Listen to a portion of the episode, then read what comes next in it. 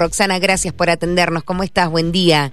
Buen día, Erika. Buen día a toda tu audiencia. Y bueno, sí, estamos trabajando eh, con la Comisión de Tabaquismo de la provincia de Mendoza, compuesta por el Gobierno de Mendoza, por el Ministerio de Salud, por la Universidad Nacional de Cuyo, por DAMSU y por OSEP. Eh, este año, como vos decías recién, eh, en realidad todo 31 de mayo generamos acciones con esta comisión y trabajamos en distintas franjas etarias de acuerdo con las necesidades más salientes del momento, con los eslogans, con el lema de la Organización Mundial de la Salud. Eh, esto siempre que se adapte, ¿no? Pero bueno, eh, iniciada y después de la pandemia, eh, se ha visto que, bueno, las situaciones de encierro hicieron que muchas personas que habían dejado de fumar en otros momentos eh, volvieran a fumar que, y que los más jóvenes tuvieran un inicio del consumo de tabaco. De modo tal que eh, nosotros, digamos, como comisión, eh, decidimos este año trabajar por la concientización a la población mendocina en general y en particular a los más jóvenes. de hecho, se ha trabajado con un objetivo primordial que es promover la no iniciación a cualquier forma de consumo de tabaco. Por eso el eslogan que elegimos es toda forma de consumo de tabaco daña y la mejor decisión es no empezar a fumar y los productos de tabaco calentado también son perjudiciales para la salud. Porque bueno, es como que hay em, muchos dichos urbanos, muchas naturalizaciones de conceptos que no son tales. Entonces era muy importante que nosotros pudiéramos trabajar en la concientización de los más jóvenes. En principio, hemos trabajado con los alumnos de la universidad del nivel secundario, eh, que son alrededor de 6.000 alumnos de seis escuelas, que son eh, los constituyen el Colegio Universitario Central, eh, la Escuela Martín Zapata, el Colegio del Magisterio, el Liceo Agrícola, eh, la Escuela de Agricultura de General Alvear También, y eh, el DAD. Bueno, con todos ellos, el lunes hicimos una jornada de concientización en el segundo módulo de escolar durante 80 minutos. Cada docente eh, tenía una actividad y un speech con el cual trabajaba sobre el tabaquismo. Después ellos debían hacer eh, como a modo de síntesis eh, teniendo en cuenta qué es lo que era el tabaquismo, qué efectos tiene a largo plazo y qué efectos tiene en la adolescencia a corto plazo, debían hacer un flyer por curso, un flyer digital que pudiera viralizarse en la escuela y colocarlo, digamos, en la web, en las redes que cada escuela tienen para hacer concientización, ¿sí? Y los últimos 15 minutos eh, aplicamos una encuesta mundial que se ha aplicado en otros momentos en jóvenes entre 13, eh, de 13 a 15 años, eh, es decir, que no las hacían todas las escuelas, sino los, eh, los alumnos que tuvieran en esa franja etaria. Y bueno, desde allí hemos obtenido algunos resultados preliminares, que la verdad es que son interesantes y que nos invitan a seguir trabajando. ¿En, ¿Encuesta que, que llevaba preguntas o a consultas de qué tipo, por ejemplo? Bueno, yo te cuento que el objetivo de aplicar esa encuesta que se ha hecho en Buenos Aires y se ha hecho, se ha aplicado en Buenos Aires en el 2000, en el 2012, en el 2017 eh, y 2018 y a nivel mundial también en distintos momentos, se aplica para fortalecer los estándares de vigilancia de los jóvenes y la prevalencia de consumo de tabaco en adolescentes. En esa encuesta, digamos, lo que logramos obtener son datos sociodemográficos, el consumo de tabaco, es decir, cuándo inician, eh, si hay posibilidades de cesación tabáquica o no, o, dejar de fumar, eh, qué tan expuestos están al humo de tabaco, eh, qué, mm, cuánta accesibilidad tienen a ellos a, a, poder consumir tabaco, a poder comprarlo, eh, si ellos advierten que hay mensajes en este momento o publicidades que los invitan a fumar, es decir, eh, publicidad eh, respecto del tabaco, y qué actitudes y qué creencias, qué creencias tienen ellos respecto del tabaquismo, ¿no? Y bueno, no sé qué tiempo tienen ustedes como audiencia. Nosotros podemos ofrecerles algunos datos preliminares. Sí, estábamos compartiendo ahí en, en el informe, son datos que comparan los números de Mendoza a nivel nacional o a nivel internacional.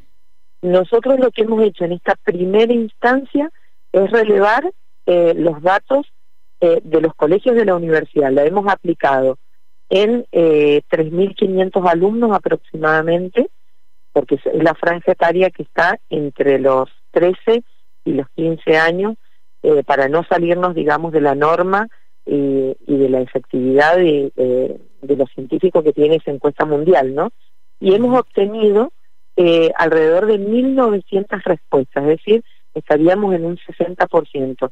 Le vamos a recordar a la audiencia que cuando hacemos este tipo de trabajo y lo aplicamos en la escuela, primero que se trabaja en forma anónima, segundo que es muy importante saber que estamos trabajando con menores, de modo tal que bueno hay consentimiento informado y que estas respuestas los chicos las hacen voluntariamente, no se les exigen, pero eh, un 60% la contestó. De la población de estas 1.900 respuestas que obtuvimos, eh, casi el 70% fueron mujeres las que respondieron y un 32% varones.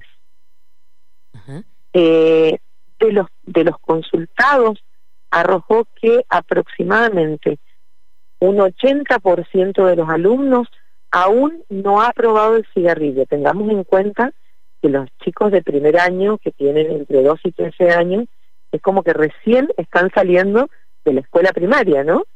Entonces es como que eh, justamente era muy importante hacer esa jornada de concientización en el aula y con el docente que tocara en ese momento, ya sea de, música, de historia, de ciencias naturales o, de las TICs, eh, eh, de cualquier disciplina que pudiera abordar el tema y que hubiera conciencia de que el cigarrillo hace daño a la salud el cigarrillo o el tabaco en cualquiera de sus formas, porque también se se habló de los mapeadores, se habló de los cigarrillos electrónicos, que hoy está bastante naturalizado eh, como que harían eh, menor daño o no harían daño a la salud, ¿no?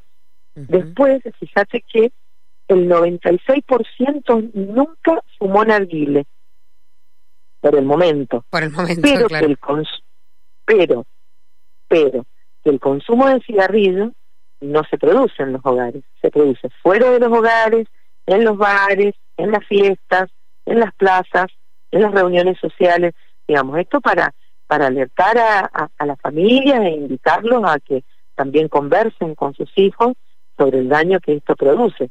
También se, eh, eh, se advirtió que eh, los chicos también hay un porcentaje que están rodeados de humo ajeno, ¿no? Es decir, que hay padres, hay abuelos, hay tíos que fuman en presencia de ellos, con lo cual eso de algún modo alienta a fumar a los chicos, ¿no? Eh, fíjate vos que en ese dato salió que el 38% de los jóvenes están expuestos al humo de tabaco ajeno. Y el otro dato interesante es cómo consiguen ellos los cigarrillos. Eh, los cigarrillos los compran ellos en kioscos y no se debiera vender a, a, a los eh, menores cigarrillos o se los da a alguien, un amigo, una familia, un primo. Eh, la otra cosa que ellos dijeron en la encuesta, que no advierten hoy tantas publicidades como que el cigarrillo es perjudicial para la salud, cosa que hace años atrás había, eso fortalecía muchísimo la idea de que no iniciaran el consumo. No obstante, de que solamente un 20% hasta, hasta esta altura ha probado el cigarrillo, un 38% de los chicos tienen amigos que fuman. ¿Qué quiere decir? Que esto es otro, otro signo de alarma, digamos, que tenemos que tener en cuenta.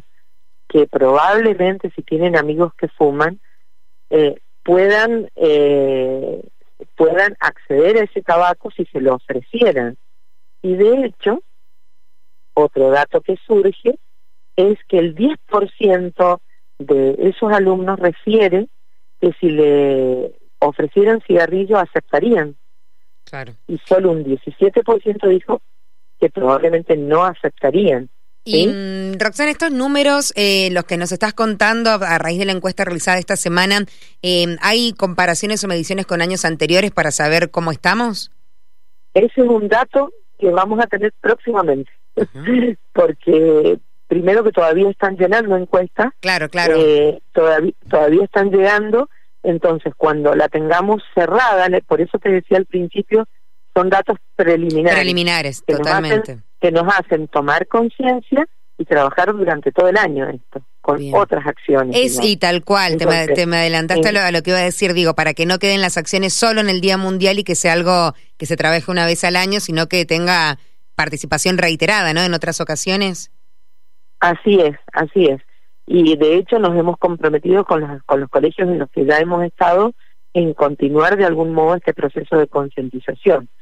Y mm, hay, hay algo, un dato más que te quería dar, eh, que el 43% de los jóvenes eh, dicen la encuesta o refieren que fumar tabaco ayuda a las personas a sentirse más cómodas en celebraciones y fiestas. Ese es un número elevado. Eso nos está diciendo que probablemente eh, eh, los jóvenes no fumen o no quieran fumar en situaciones habituales pero en situaciones sociales tal vez fumarían. Entonces, bueno, esto es sobre lo que tenemos que seguir trabajando. Totalmente. De todos modos, hay un dato final que, que es muy favorecedor, eh, que nos ayuda, digamos, a, como vos decías recién, a seguir haciendo acciones. Hay un alto porcentaje, alrededor del 90% de los jóvenes dijeron en la encuesta que tanto los cigarrillos tradicionales como el cigarrillo electrónico o los vapeadores son dañinos para la salud. Por lo tanto, el 90% lo está diciendo. Por lo tanto, hay que seguir insistiendo en esta idea. Roxana, ha sido eh, ha sido eh, un placer digo charlar con vos que nos has brindado allí todos los datos los preliminares. Vamos a dejar en puntos suspensivos esta comunicación para cuando ya estén datos finales no y tengan eh, quizás eh, más info sobre próximas acciones que se realicen allí en, en, los colegios tanto de la universidad como el resto de colegios y trabajar con los jóvenes no de Mendoza podamos seguir informándolo aquí en la radio. Allí están eh, los datos, lo estoy viendo, además publicados en la página de uncuyo.edu.ar con lo que nos estabas brindando. Así que ha sido un gran trabajo de acción que arrancó esta semana, imagino que siguen por la semana, digo, ¿no? En, conmemoración al día. Vamos a seguir trabajando, ya te digo, en la semana y todo el año. Quería agregarte un dato más que no es menor. Nosotros, desde DAMSU, que es la obra social de la Universidad Nacional de Cuyo, hace más de 30 años que trabajamos en, los programas de cesación tabáquica o para dejar de fumar. Y siempre hemos, nos hemos enfocado en distintas acciones. Bueno, eh, además de ofrecer el programa, no solo a la comunidad universitaria, sino a cualquier persona que necesite dejar de fumar, lo único que tiene que hacer es mandar un mensaje, es dirigirse a nuestra página web y ahí nosotros le vamos a responder. Quería darte un dato más que no es menor. ¿Qué hacemos con los niños? Con los niños pequeños que eh, también están rodeados de, humo de tabaco ajeno a través de, papás, abuelos, primos, tíos que fuman. Bueno, eh, nosotros vamos a hacer una serie de comunicaciones a través de nuestras redes de DAMSU eh, o a través de nuestra página web o a través de las redes también de la universidad con distintas placas donde es importante que los papás eh, que tienen hijos pequeños puedan consultar al pediatra cómo hacer para trabajar el tema y cómo también eh, tomar medidas o estrategias hacia adentro del ambiente familiar para que los chicos dejen estar dejen de estar rodeados de humo de tabaco. Roxana, gracias por la comunicación. Bueno, un saludo grande a ustedes y muchísimas gracias por el espacio.